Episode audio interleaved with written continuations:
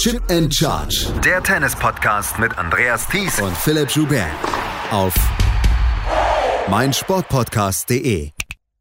Die Hälfte der Australian Open 2024 ist vorbei. Wir kennen die ersten Viertelfinalistinnen und Viertelfinalisten. Auch im Doppel und im Mixed gibt es schon das eine oder andere Viertelfinalistenpaar. Herzlich willkommen zu Zusammenfassung des Tages 8 der Australian Open 2024 von Chip and Charge. Mein Name ist Andreas Thies. Philipp ist heute wieder nicht dabei. Der ist ab morgen wieder dabei. An meiner Seite wieder wie gestern Matthias Kammer vom NDR. Hallo Matthias. Hallo Andreas. Du hast nicht ganz so viel gesehen heute. Wir müssen es eher etwas globaler betrachten, das Ganze heute. Gute Idee. wir können allerdings über Novak Djokovic sprechen und über den sollten wir vielleicht als erstes sprechen. Der hat heute gegen Adrian Manarino das Viertelfinale erreicht. 6 zu 0, 6 zu 0, 6 zu 3 hieß es am Ende. Es gibt eine Szene, die mir sehr in Erinnerung geblieben ist. In Satz 3, als äh, Novak Djokovic das Break zum 3 zu 1 gemacht hat. Da hat er zu seiner Box gezeigt und mit seinem, mit seinem Finger auf die Stirn getippt. Nach dem Motto, hier, ich hab's im Kopf und äh, der, der Kopf hat hier entschieden. Er führte zu dem Zeitpunkt 6-0, 6-0, 2-1 und hat trotzdem da noch, naja, so ein bisschen gezeigt, was, was Phase ist zu diesem Zeitpunkt. Manche anderer Spieler hätte sowas laufen lassen. Novak Djokovic macht sowas nicht. Ja, ich hatte ja sogar das Gefühl, dass er darauf aus war, schon wieder einen Rekord zu brechen, mhm. beziehungsweise schon wieder so eine Bestmarke zu setzen. Wir haben gelernt, 1993 war das letzte Mal bei einem Grand Slam Turnier, dass einer 6-0, 6-0, 6-0 gewonnen hat. Natürlich gab es danach in anderen Wettbewerben, Davis Cup und so weiter, das auch noch. Aber der ist ja eigentlich immer auf sowas aus und ich glaube, er hatte auch jetzt nicht wirklich die Idee, Gnade vor Recht walten zu lassen gegen Manarino, das war ihm, glaube ich, völlig wurscht. Er hat in der Pressekonferenz gesagt, dass die Spannung schon so ein bisschen zugenommen hatte, dass er kurz davor war, hier einen Triple Bagel hinzulegen. Und du hast es gesagt, Sergi Bruguera 1993 gegen Thierry Champion war der Letzte, der in einem Hauptfeld, in einem Grand Slam sowas geschafft hat. Todd Woodbridge hat das mal in der Quali in Wimbledon geschafft und auch ein paar ähm, Davis Cup Ergebnisse gab es mit diesem, mit diesem Triple Bagel. Aber Novak Djokovic schien das tatsächlich ein bisschen wichtig zu sein. Er hatte nie in irgendeiner Weise Probleme gegen Adrian Manarino. Also die beiden haben schon ein paar Mal gegeneinander gespielt. Adrian Manarino liegt ihm, das ist, das ist ein Spiel, den kannst du, glaube ich, drei, nachts um drei für wecken, dann wird er Adrian Manarino besiegen. Manarino war jetzt nun wirklich nicht in der gleichen Ausgangsposition. Der hatte dreimal fünf Sätze gespielt und gerade vier und dreiviertel Stunden gegen Ben Shelton gespielt. Das war von vornherein, es war komplett klar. Es ging eigentlich nur noch um die Höhe. Ja, das wäre hundertprozentig ein besseres Matchup gegen Shelton gewesen. Mhm. Das glaube ich schon. Das der wahrscheinlich auch nicht gewonnen hätte, weil das geht ja auch nicht an ihm spurlos vorbei, diese knapp fünf Stunden. Aber der hat ein ganz anderes Spiel, was Djokovic zumindest zeitweise, phasenweise gefährlich werden kann. Das von Manarino irgendwie nicht, hatte man das Gefühl zumindest heute. Djokovic hat eine Erkältung überstanden. Djokovic hat diese Handgelenksprobleme, scheint es überstanden und ähm, jetzt scheint er tatsächlich fit zu sein. Und er wird im Moment selten geprüft. Das ist eigentlich, das sind sehr viele schlechte Nachrichten für die Konkurrenz. Ja, aber wir haben das ja auch von Alexander Zverev gestern Abend schon gehört und das trifft ja irgendwie auch zu. Die, die hoch favorisiert waren, neben Sinner, sind ja letztlich Alcaraz, Djokovic und Medvedev und die haben sich ja alle am Anfang ein bisschen mhm. schwer getan. Und je länger das Turnier dauert, das sind ja auch alles keine neuen Erkenntnisse, umso weniger Probleme haben sie. Das war mhm. bei Zverev so. Auch wenn man immer sehen muss, ja, die Nummer 91 der Welt. Aber es ist eben auch bei Medvedev so, der nach dem Spiel gegen Russo Flori auf einmal wirklich richtig angezogen hat, dann glatt in drei Sätzen gegen Oje Aliassim gewonnen hat. Und ähm, ja, und Djokovic ist ja ähnlich.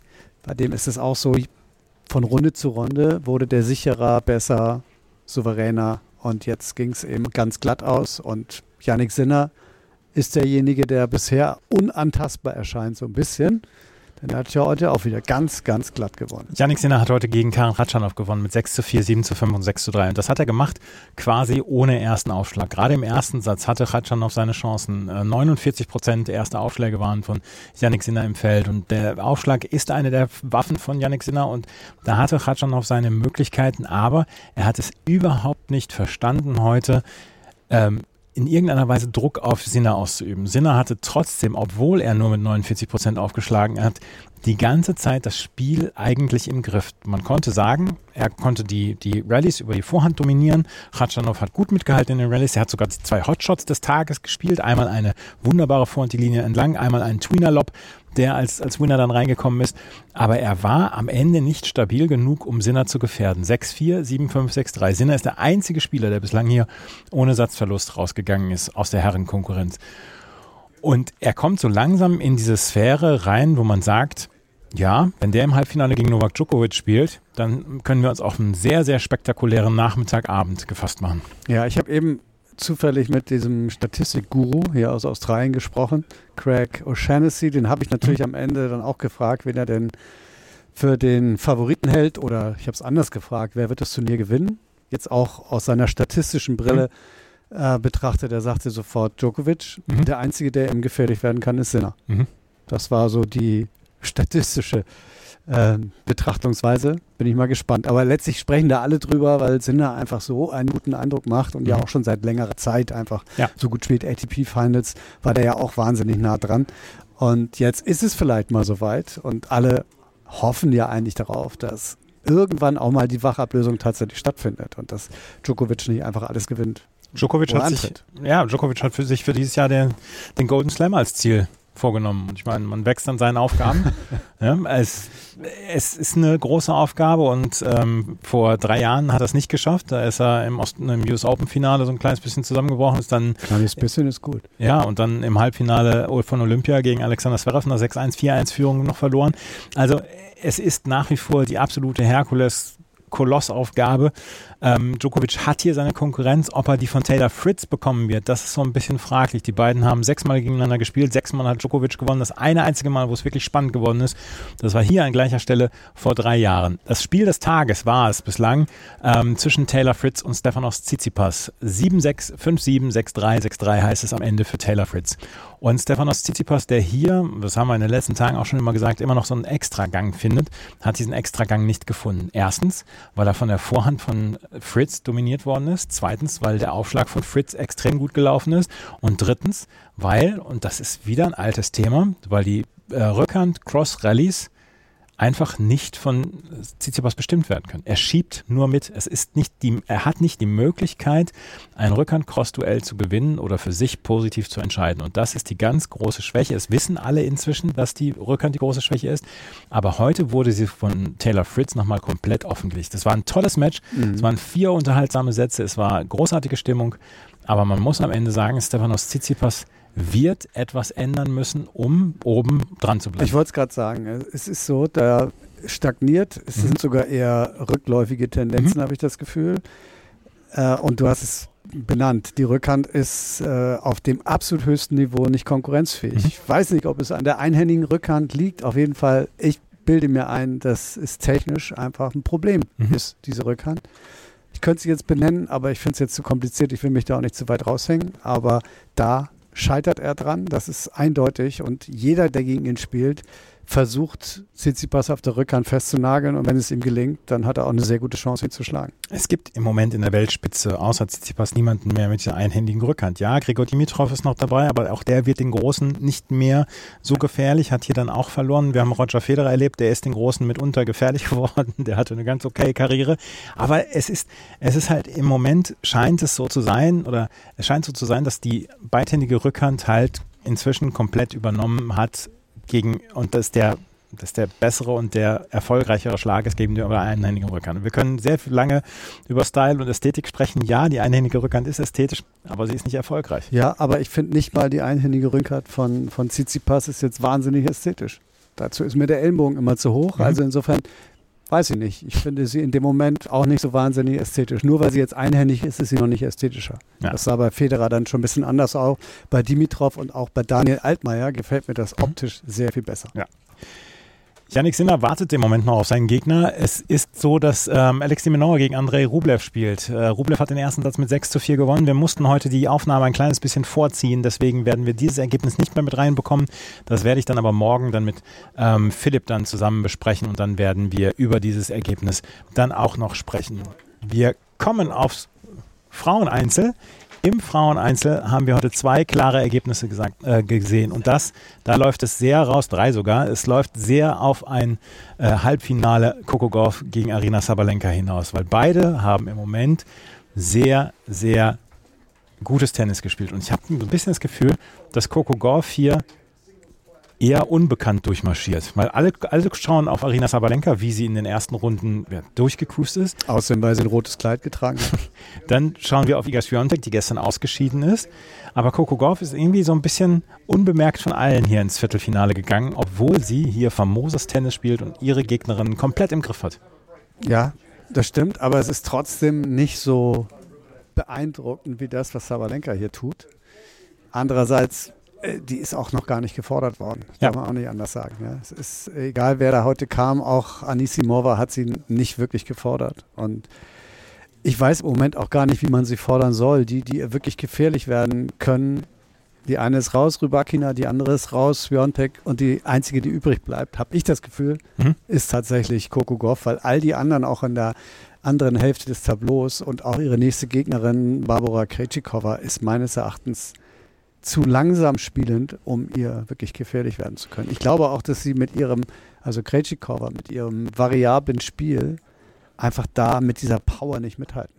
Da bin ich können. sehr gespannt drauf. Ich glaube es auch nicht. Ähm, was bei was bei Sabalenka ja wirklich hervorsticht, sie hat keine Aufschlagsprobleme mehr. Also Doppelfehler so sind, sind Ja. keine, sind keine, äh, ist kein Ding mehr. Sie trifft den Platz, das heißt, sie macht, sie streut auch nicht mehr. Das ist sehr präzise, was, was sie spielt. Und sie hat ihre, ihre Nerven komplett im Griff. Das, äh, die hat kaum einen Wackeltag. Ja. Und das ist so stabil und das ist so. Mich wundert halt nur das Vorbereitungsturnier, wo sie gegen Rybakina glatt in zwei Sätzen verloren hat. Mhm. Da muss ja irgendwas gewesen sein. Entweder hat sie gesagt, taktisch, ich schenke das jetzt Mhm, mal ab, damit äh, alle glauben, ja, die Rybakina ist hier favorisiert und ich komme so ein bisschen von hinten. Aber das, was sich jetzt hier bietet, ist natürlich, spricht eine ganz andere Sprache und außerdem ist Rybakina raus. Insofern Mhm. weiß ich nicht. Ich äh, warte auch noch drauf, dass mal irgendwann ein Wackler kommt. Es gab gar keinen bisher. Bislang gab es keinen Wackler und ähm, das ist in der Tat eine Geschichte, die mir sehr imponiert, wie Arena Sabalenka im Moment durch dieses Turnier durchcruist. Und du hast es gerade eben gesagt, wir haben, ähm, wir haben Coco Gauff gesehen, die auch noch nicht groß gefordert ist. Die hat heute gegen Magdalena Frech im ersten Match des Tages in der Rod Laver Arena mit 6 zu 1, 6 zu, 6 zu 1 und 6 zu 2 gewonnen. Das war auch überhaupt kein Problem für sie und Magdalena Frech hat ähm, ein tolles Turnier gespielt. Hier war sie komplett überfordert. Ein Spiel, was wir beide nicht gesehen haben, war das von Marta Kostiuk gegen Maria Timofeeva. 6 zu 2, 6 zu 1. Das erste Mal in ihrer Karriere, dass Ma- Marta Kostiuk im Viertelfinale eines Grand Slams steht. Und das ist wirklich eine große Geschichte, weil sie zwischendurch auch so ein ganz kleines bisschen weg vom Fenster schien und ähm, jetzt auf einmal wieder zurück ist und Coco Gauff im Viertelfinale fordert. Das ist eine tolle Geschichte. Ist auch eine tolle Geschichte, wenn man mal anguckt. Und in den letzten 16 sind drei Ukrainerinnen. Mhm. Ist ja auch nicht so ganz gewöhnlich. Mhm. Eine kommt aus der Qualifikation, über die haben wir schon mehrfach gesprochen oder du hast schon mehrfach darüber gesprochen. Äh, und jetzt äh, ist neben Svitolina dann die dritte, auch noch Marta Kostjuk. Ich kann da wirklich nicht viel zu sagen. Ich habe kein Spiel von ihr gesehen. Ähm, da müsstest du einen Alleingang machen. Ich habe dieses Spiel jetzt auch nicht gesehen, aber ähm, auch sie ist äh, sehr stabil hier unterwegs und sie hat vor allen Dingen dadurch überzeugt, dass sie wenig Fehler gemacht hat und dass sie ihre Spielerin oder ihre Gegnerin auch so ein kleines bisschen ausgesessen hat. Heute Maria Timofeeva, die so ein tolles Turnier bislang gespielt hatte, überhaupt keine Chance gehabt. Sehr präzises Tennis von Marta Kostjuk. Ähm, ich habe auch nicht viel gesehen, aber das, was ich gesehen habe, das war wirklich ganz, ganz toll. Und dann müssen wir noch auf ein Spiel zu sprechen kommen. Das haben wir jetzt hier in späten Nachmittagsstunden erlebt zwischen Barbora Krejcikova und Mira Andreeva. Man, Mira Andreeva war ja so ein bisschen ja, die Geschichte des Turniers bislang, 16 Jahre und durch dieses Turnier so durch ja, durchgelaufen, dass das wirklich toll war, das anzuschauen. Hier ist sie auf eine Meisterin getroffen, Barbora Krejcikova. Und ich weiß gar nicht, es ist so negativ behaftet, wenn man sagt, Mira Andreeva hat heute eine Lehrstunde bekommen, weil das impliziert, dass es eine klare Sache gewesen ist. Aber Mira Andreeva hat heute gewonnen an Erfahrung. Und das war eine, eine Meisterleistung meiner Meinung nach von Barbora Krejcikova, die den ersten Satz verloren hat, die vielleicht so ein kleines bisschen mitschießen wollte mit Mira Andreeva. Das hat überhaupt nicht geklappt. Andreeva hat sich wohlgefühlt, hat in ihrem Terrain gespielt und das war richtig gut. Ab dem zweiten Satz hat Barbora Krejcikova quasi nicht zweimal hintereinander denselben Ball gespielt. Und das hat mir imponiert. Das war richtig, richtig gut. Sie hat den kompletten Werkzeugkasten geöffnet und hat äh, Mira Andreeva ja so ein bisschen im Dunkeln gelassen, was sie denn spielen würde als nächstes. Und das hat mir sehr imponiert. Und das ist ja auch genau das, was man vielen vorwirft, mhm. vorrangig bei den Frauen, mhm. häufiger auch bei den Männern, dass sie nur ein Game A haben mhm. und das B nicht haben. Und die hat B und C mhm. sogar. Und das ist natürlich toll. Deshalb habe ich es vorhin auch gesagt, ich habe nur das Gefühl, gegen Sabalenka wird das nicht reichen, weil mhm. sie einfach diesem Druck standhalten muss. Und ich fürchte, das wird auch sie nicht schaffen im Moment. Das Gefühl habe ich auch. Aber das war heute, fand ich, das war so eine, so eine, so eine Meisterleistung. Das war die erfahrene Spielerin, die der jungen, aufkommenden Spielerin vielleicht zum letzten, vorletzten, drittletzten Mal die Grenzen aufzeigt. Mira Andreeva ist vielleicht ein Generationentalent. Vielleicht ist sie das. Das werden wir in den nächsten Jahren rausfinden. Wie häufig Barbara Kratschikova gegen sie noch gewinnen wird, das, das wissen wir zu diesem Zeitpunkt noch nicht. Heute hat sie es geschafft, mit ihrer Erfahrung dafür zu sorgen, dass Andreeva nicht ihren Spielstil durchsetzen konnte. Und das hat mir imponiert. Wenn man wirklich so auf die Gegnerin reagieren kann, auf das Spiel der Gegnerin reagieren kann und sagen kann, okay, muss ich es anders angehen. Viel mit Slice. Mal nach vorne gehen. Mal die Rückhand Longline statt nur immer die ganze Zeit Cross. Mal die hohen Bälle einstreuen, auch die hohen Topspins einstreuen fantastisch, wie Krajcikova das gemacht hat. Es sah nicht immer hübsch aus, es war aber so unglaublich mhm. effektiv. Und ich finde, eins kann man auch nochmal sagen, weil letztlich ja, egal wo du jetzt hingeguckt hast, Mira Andrea war, war überall mhm. im Gespräch, neues Wunderkind und so weiter und so fort. Natürlich, sie ist hier unter die letzten 16 gekommen, aber wir haben schon andere Wunderkinder gesehen. Da fallen mir auf jeden Fall Martina Hingis Monika Seles, Jennifer Capriati mhm. ein. Die waren schon jeweils mit 15 im Halbfinale mhm. mindestens eines Grand Slam Turniers. Also auch da kann man so ein bisschen, darf man so eine Plattitüde verwenden, die Kirche im Dorf lassen? Gerne. Also wir können gerne die Kirche im Dorf lassen. Ähm, ich, also ich glaube trotzdem, dass sie wirklich ein großes, großes, großes Talent ist. Wir werden sie in den nächsten ja, Monaten und Jahren sehen. Sie darf sowieso noch kein Quality WTA-Schedule spielen ähm, aufgrund der Altersregelung der WTA und es wird interessant zu erfahren sein, wie sie in den nächsten Jahren damit umgehen wird. Und ähm, sie wird jetzt schon unter den Top 40 sein, sie wird höchstwahrscheinlich bei den äh, French Open schon gesetzt sein. Und dann schauen wir mal, wie es dann so weitergeht. Also, ja. da bin ich wirklich sehr, sehr gespannt drauf. Die vier Matches bei den Frauen Doppel müssen wir auf jeden Fall das besprechen. Wollte, ne? Oder wolltest du, Entschuldigung, ich will hier nicht gerade darauf hinleiten. Ähm, als erstes sprechen wir über das Herrendoppel. Da sind Kevin Krawitz und Tim Pütz nämlich heute ins Viertelfinale eingezogen. Die haben gegen Marcelo Arevalo und Mate Pavic gewonnen mit 6 zu 3 und 6 zu 3. Es war eine ganz, ganz starke Geschichte. Krawitz und Pütz machen hier einen sehr starken Eindruck. Ja, wir haben sie auch vorhin dann in der Pressekonferenz oder so einer kleinen Presserunde gesehen. Mhm. Ich finde, die machen auch einen komplett durchentspannten Eindruck. Mhm. Äh, ich will nicht sagen, dass denen das wurscht ist, aber sie, wie sie hier spielen, aber es wirkt ein bisschen so, dass sie es auf sich zukommen lassen und wenn es läuft, dann läuft es, wenn nicht, dann nicht.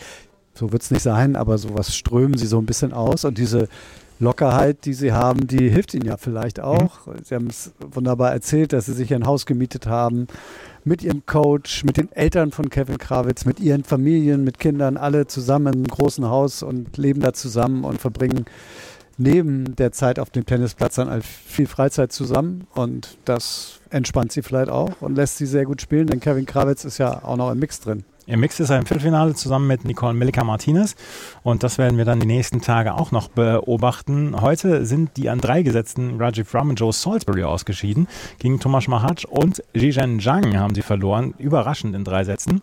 Auch die an zwölf gesetzten Nathaniel Lemons und Jackson Withrow sind ausgeschieden, haben gegen Maximo Gonzalez und Andres Molteni verloren und oben Kevin Krawitz und Tim Pütz spielen jetzt gegen Simone Bolelli und Andrea Vavasori, weil da waren in der ersten Runde nämlich auch Ivan Dodig und Austin Krajicek ausgeschieden. Das Herrendraw ist so ein ganz kleines bisschen zerpflückt. Da oben sind noch Marcel Granulliers und Horacio Sebastos. Die spielen morgen gegen Yannick Hanfmann und Dominik Köpfer. Da werden wir dann morgen drüber sprechen. Noch ein ganz schönes Detail fand ich interessant, weil sie natürlich Kevin Krawitz und Tim Pütz auch auf ihre nächsten Gegner angesprochen wurden mhm. und wie sie darauf reagiert haben und gesagt haben, ja, das ist eine Paarung, die ist nicht so eine typische Doppelpaarung. Mhm, das sind genau. eher so zwei Einzelspieler, die jetzt mittlerweile doppelt spielen und das würde man eben auch sehen, dass die wenig äh, wenig Bewegung vorne haben, dass sie auf ihren Seiten bleiben meistens und nicht so viel dazwischen gehen. Und darauf müssen sie sich jetzt erstmal einstellen, vor allem auf Aufschlag und Return. Mhm. Das sind sehr großen Stärken, aber nicht so sehr das, ja, das, das etwas umfangreichere Doppelspiel, Ja. was natürlich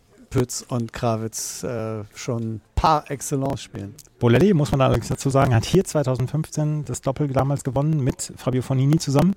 Ähm, ist also auch seit Jahren ein erfahrener Doppelspieler. Andrea Bavassori versucht es dann auch noch im Einzel. Das heißt, der legt den Fokus erstmal eher auf das Einzel. Im Frauendoppel schauen wir gerade nebenher auf einen der Bildschirme. Da spielt Tamara Korpatsch gerade zusammen mit Elixan Leschmia gegen Caroline Garcia und Christina Mladenovic. Ich habe die Geschichte schon erzählt, dass äh, Tamara Korpatsch und Elixan Leschmia äh, reingekommen sind für Coco Gauff und Jessica Pegula. Die hatten, die waren gar nicht im Hauptfeld, haben dann ihre erste Runde gewonnen und in der zweiten Runde Katarzyna Kava und Marta Kostjuk waren rausgezogen. Das heißt, sie stehen kampflos in der dritten Runde und haben jetzt den ersten Satz gewonnen gegen Garcia und äh, Mladenovic. Das könnte auch nochmal eine große Überraschung geben.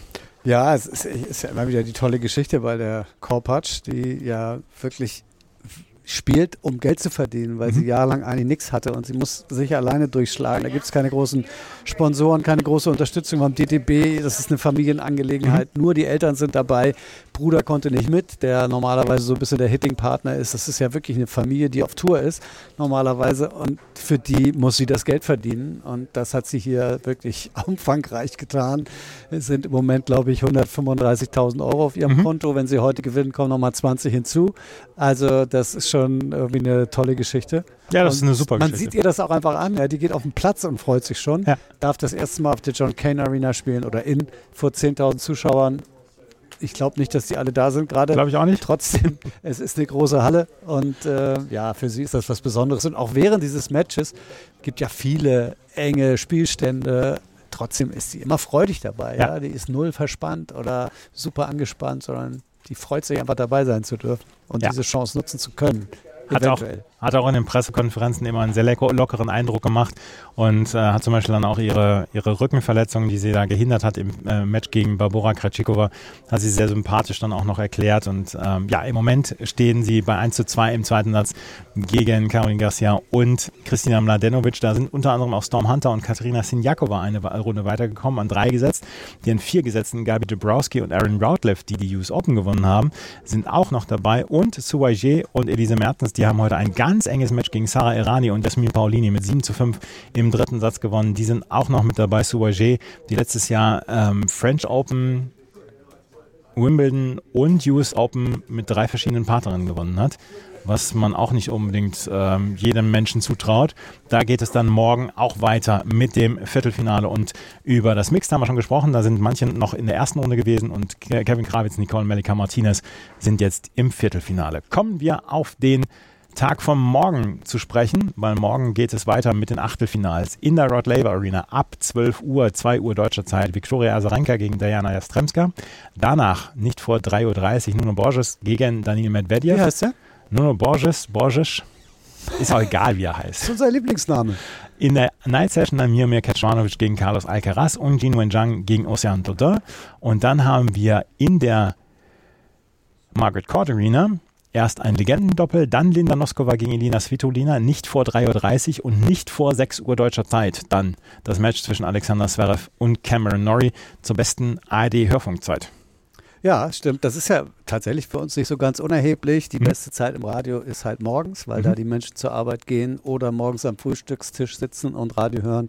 Und das ist für uns natürlich dann auch ganz schön. Da haben wir dann wirklich richtig äh, Einblendezeiten und können in die unterschiedlichen Wohnhäuser geschaltet werden und ein bisschen was darüber erzählen, wie Alexander Zverev sich schlägt gegen Cameron Norrie. Es ist ein berühmtes Matchup, was Alexander Zverev bisher immer gut getan hat. Viermal gespielt, viermal gewonnen, keinen Satz abgegeben.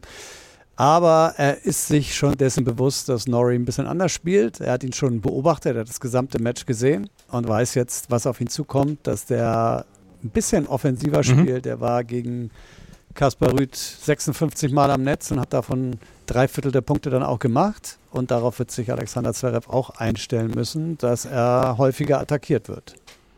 Wenn er schlau ist, der Norrie nicht so häufig auf die Rückhand von Zverev. Das wahrscheinlich. Eine Geschichte muss ich noch gerade erzählen, wo wir gerade eben beim Radio waren und morgens. Ähm, das sind meine schönsten Erinnerungen in den Ende der 80er, Anfang der 90er, wie mir Thomas Perlebach morgens um 7 Uhr erklärt hat, was in der Nacht in äh, Melbourne passiert ist. Da noch immer ausführlich dabei gewesen.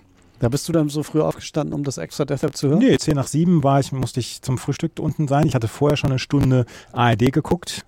Ähm, schon ohne, also den Ton nicht ganz Zeit. so laut gehabt, damit meine Eltern mich nicht hören und dann zur Schule gefahren und vorher hat mir Thomas Perlebach noch erklärt, wie die deutschen Spielerinnen und Spielerinnen gespielt haben. Ja.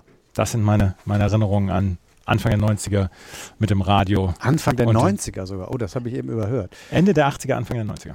Stark, so alt bist du doch noch gar nicht. Doch, bin ich leider.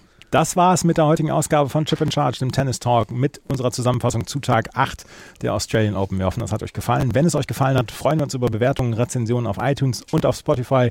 Folgt uns bei Twitter, Instagram und Blue Sky. Und ansonsten, wenn euch das so gut gefällt, dass ihr uns auch einen Kaffee ausgeben wollt, dann könnt ihr das tun per Steady oder PayPal. PayPal da sind die äh, Links dazu in den Show Notes. Vielen Dank fürs Zuhören. Bis zum nächsten Mal. Auf Wiederhören. Chip and Charge. Der Tennis-Podcast mit Andreas Thies und Philipp Joubert. Auf meinsportpodcast.de. Schatz, ich bin neu verliebt. Was? Da drüben. Das ist er. Aber das ist ein Auto. Ja, eben. Mit ihm habe ich alles richtig gemacht. Wunschauto einfach kaufen, verkaufen oder leasen. Bei Autoscout24. Alles richtig gemacht. Wie baut man eine harmonische Beziehung zu seinem Hund auf? Puh, gar nicht so leicht. Und deshalb frage ich nach, wie es anderen Hundeeltern gelingt, beziehungsweise wie die daran arbeiten. Bei Iswas Dog reden wir dann drüber. Alle 14 Tage neu mit mir, Malte Asmus und unserer Expertin für eine harmonische Mensch-Hund-Beziehung, Melanie Lippisch. Iswas Dog mit Malte Asmus. Überall, wo es Podcasts gibt.